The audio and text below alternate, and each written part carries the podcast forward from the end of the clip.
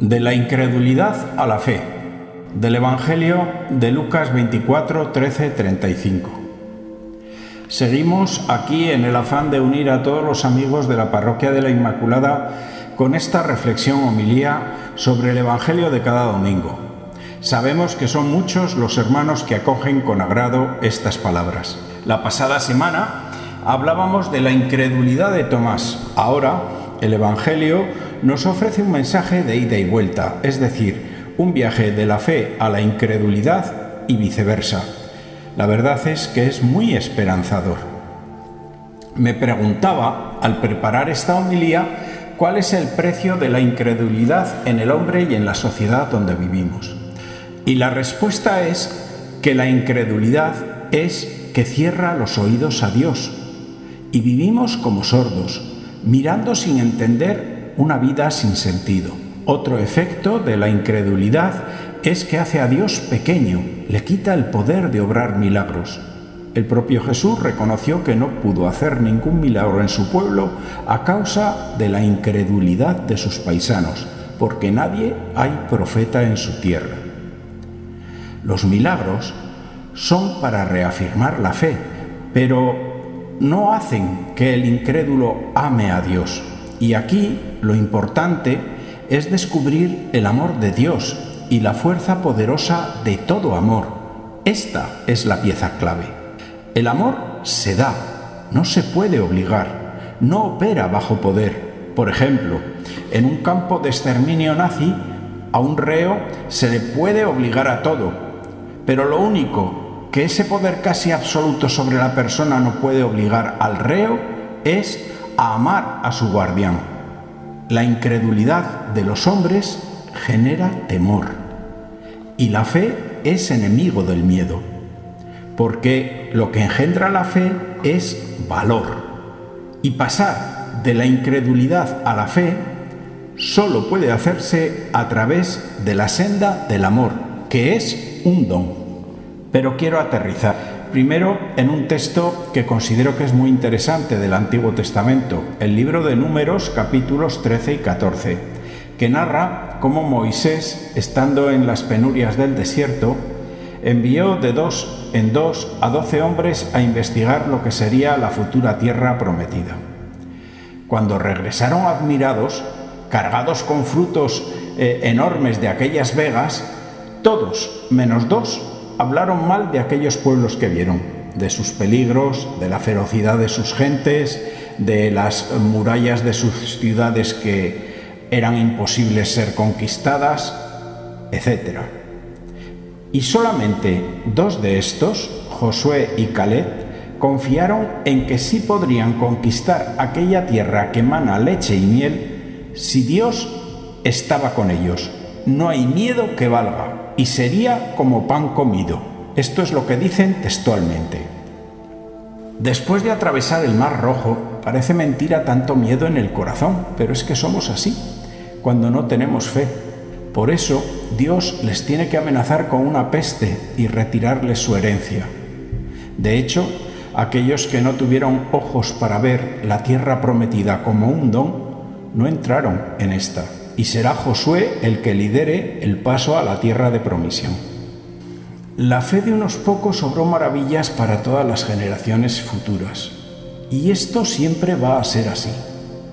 Este es un mensaje para estas personas que tienen dudas, para los que no quieren correr riesgos, para esos que tienen miedo a lo nuevo, para esos que están temerosos de enfrentarse solos a la vida.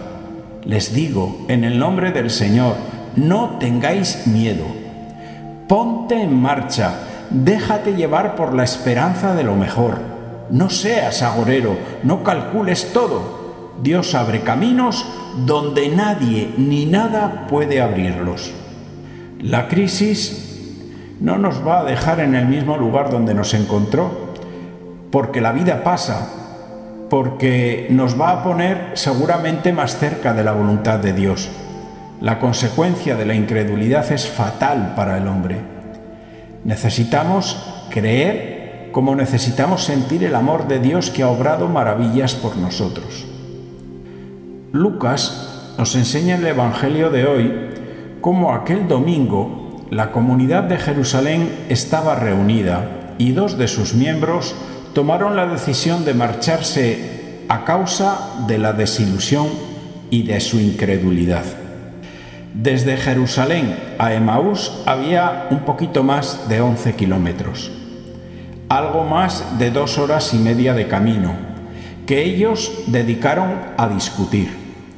Se ve que estaban revueltos por dentro porque pensaban que todo se había acabado. Su fe estaba tocada y la tristeza florecía. Ellos abandonaron la iglesia lo mismo que muchas personas hoy, que no alimentaron la fe que recibieron de sus padres. A los hijos de esta generación les atraen las cosas del espíritu, pero no saben nada y están muy contaminados. El mundo se encargó de borrar en unos meses lo poco que pudieron recibir en una catequesis infantil, si es que la recibieron. Con muchos de ellos hay que comenzar de cero para que por sí mismos puedan entender las raíces de nuestra cultura, descubran a Jesucristo, a la Iglesia como familia, comunidad, y qué es esto de la salvación, porque esto es un camino, un proceso, y también lo es este tramo que hay entre Jerusalén y Emaús. Es un proceso, es decir, un tiempo de gracia para encontrarse con Dios. Y este proceso es el caldo de cultivo para la fe. Cleofás y su compañero se marcharon de Jerusalén, pero no quedaron solos. Por puro amor, Jesús mismo se hace el encontradizo para darles una oportunidad y meterlos de nuevo en el seno de la comunidad. Ellos no vieron la voluntad de Dios desde los acontecimientos de Getsemaní y tampoco tienen ahora ojos para ver al desconocido que camina con ellos. Para ver al Señor hay que tener dilatadas las pupilas de la fe. Quizá necesitaban un poco de atención paciente de algunos de los padres de la comunidad.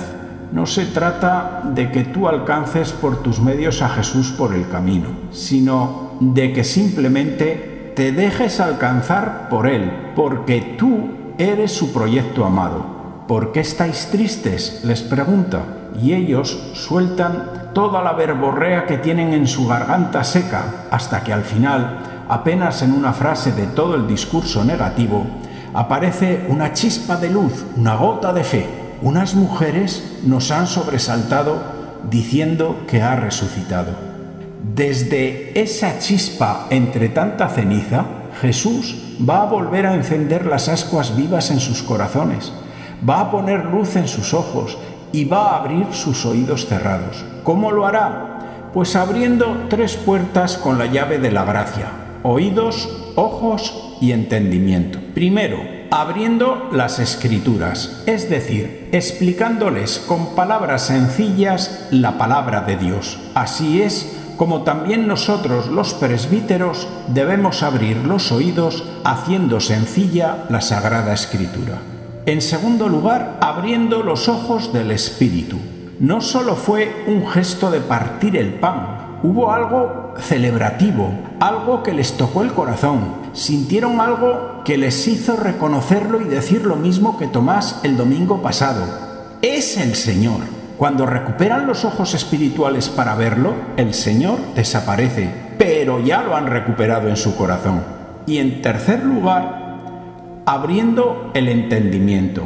Un espíritu les abre el entendimiento bueno y les llena de optimismo, los aterriza, les espanta los malos presagios y los pone en pie con una meta certera, volver a Jerusalén. Cuando Dios visita nuestra mente, es como un cambio de mentalidad que nos lleva a abandonar el pecado y volvernos a la voluntad del Padre. Algo sucede en nuestra vida que cambia, pero la verdad es que todo se produce de forma sencilla. Recuerdo que en cierta ocasión una persona me pidió consejo porque estaba muy triste y angustiada. Se había enredado en una relación inapropiada, que al principio el diablo siempre presenta estas relaciones pues como algo divertido, a lo que tienes derecho, pero luego la verdad es que se complica y que no sabes cómo salir. Mi consejo fue muy sencillo. Desanda el camino que te ha traído hasta esta angustia.